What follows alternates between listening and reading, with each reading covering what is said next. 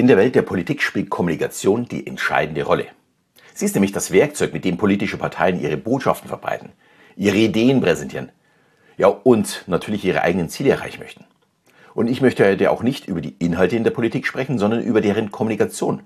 Schließlich ist das das, was dir hilft, im Leben weiterzukommen, beziehungsweise Zusammenhänge der anderen besser zu verstehen.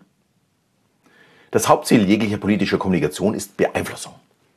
Gleichzeitig ist die Kommunikation aber zum großen Teil einfach auch nur schlecht. Warum es trotzdem aus der Opposition funktioniert und in der Regierung eben nicht, möchte ich dir anhand von Beispielen aus allen Parteien mal so ein bisschen aufzeigen. Schauen wir uns als erstes mal die Opposition an. Und leicht man ja sein Geld verdienen kann, wenn man es richtig macht. Die Aufgabe der Opposition ist es, der Regierung ja, auf die Finger zu klopfen, wenn sie etwas falsch machen. Grundsätzlich ist das mal super. Schließlich kann man ja, damit die Regierung nicht einfach immer nur das machen, was sie möchte.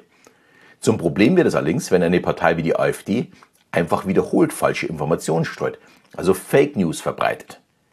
Wenn wir es nämlich oft genug hören, dann glauben wir es leider auch. Oder zumindest sehr viele. Ein Beispiel ist die Angst im Osten vor einer Umvolkung. Dies wurde durch Experten und Faktenchecks widerlegt. Trotzdem werden diese Fake News immer weiter verbreitet und natürlich auch weiter geglaubt. Also Fake News ist so die erste Technik, die es gibt. Dann die zweite Technik ist die polarisierende Sprache, um beispielsweise Stimmung zu machen gegen Flüchtlinge und Migranten. Und natürlich gegen die bestehende Regierung, im Speziellen die Grünen. Es ist sehr einfach, Wähler für sich zu gewinnen, die unzufrieden sind mit der aktuellen Regierung oder mit dem aktuellen Stand. Ja, und im Speziellen momentan natürlich gegen Grün, grüne Politik, so wie es früher gegen die Merkel war. Ja, und die dritte Technik ist die Vereinfachung komplexer Inhalte. Der Großmeister darin war ja, und ist wahrscheinlich immer noch Donald Trump. Das Problem dabei ist, so löst man keine Probleme, sondern man stellt höchstens das Volk zufrieden. Bestes Beispiel die aktuelle Diskussion ums äh, Heizungsverbot. Ach nein, es wird die Heizung ja gar nicht verboten, sondern man muss Wege finden, um zukünftig sauberer zu heizen. Der Ärger und der Krach gerade im Bundestag ist absolut richtig. Schließlich möchten wir alle die bestmögliche Lösung. Aber die Hetze und dass deswegen ähm, zukünftig die AfD gewählt wird, also sorry, das wollen wir sicher nicht. Es gibt also überhaupt kein Heizungsverbot. Das ist die Vereinfachung. Äh, mal so nebenbei. Äh, für Häuser, die neu gebaut werden sollten, sollte es aber selbstverständlich sein, dass man äh, ja, nachhaltige Heizung einbaut. Äh, ich kann nur selbst sagen, wir haben 2005 unsere Wärmepumpe gekauft. Da wussten die Grünen wahrscheinlich noch gar nicht, dass es sowas überhaupt gibt.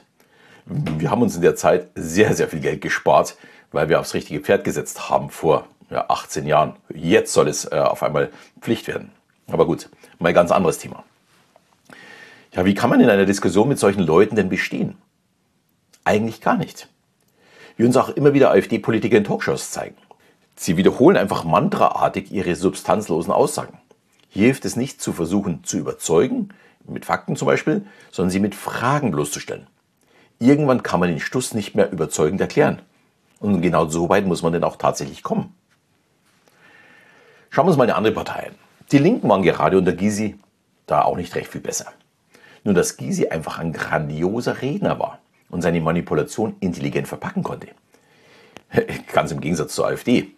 Aber den Linken war auch schon immer klar, dass sie auf den hinteren Bänken sitzen. Da darf man viel versprechen, weil man muss es sowieso niemals einhalten. Aber Gysi hätte sich Sicherheit auf alles auch eine Antwort gehabt. Schließlich wurde auch die Planwirtschaft ja, praktisch erprobt und auch das würde er wahrscheinlich wieder positiv darstellen. Und als letzte Partei in der Opposition bleibt uns noch die CDU-CSU.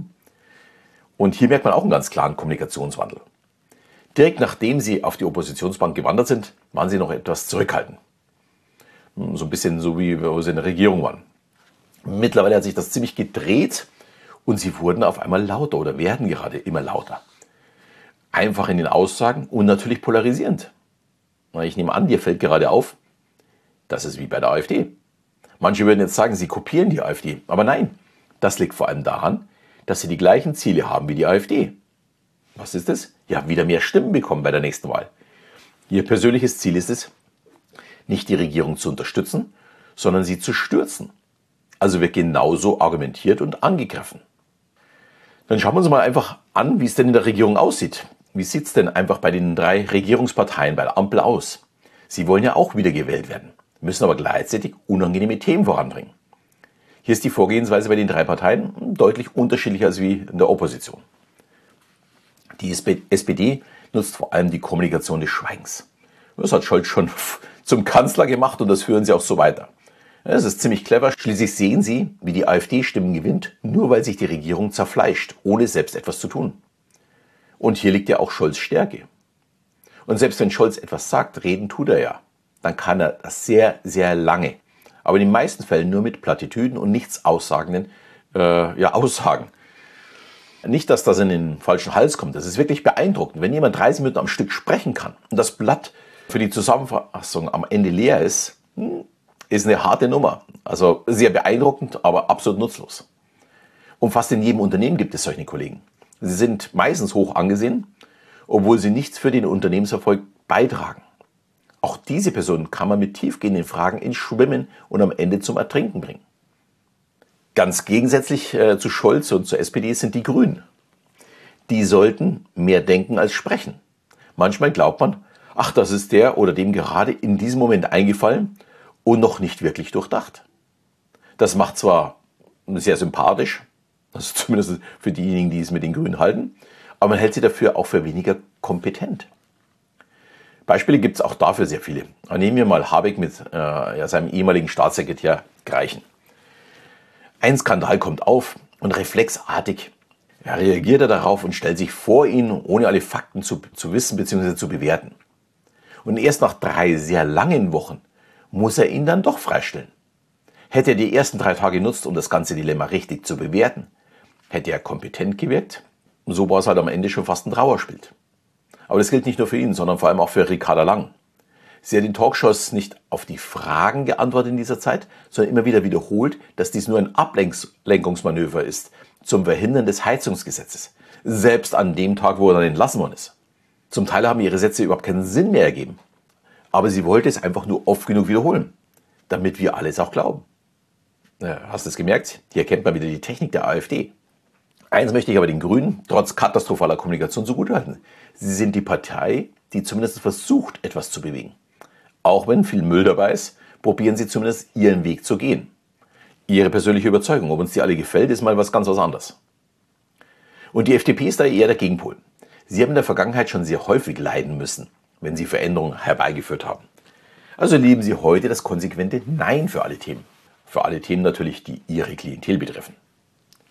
Und hier kommt auch meine Kritik an allen Regierungsparteien natürlich auch in der Vergangenheit. Es geht nicht um unser Land, zumindest nicht diesen Parteien, sondern immer um die nächste Wahl. Man könnte nämlich mit guter Kommunikation und Kompromissen Dinge erreichen, die uns wirklich helfen würden.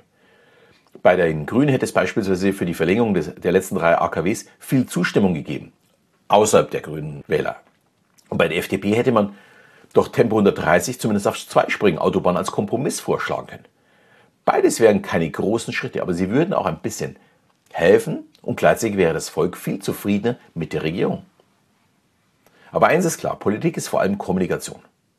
Viele können es sehr gut, aber sich dabei weiterentwickeln, das können sie wahrscheinlich alle. Und das trifft natürlich nicht nur auf uns Politiker zu. Kommunikation ist auch für uns alle der Schlüssel zu unserem persönlichen Erfolg.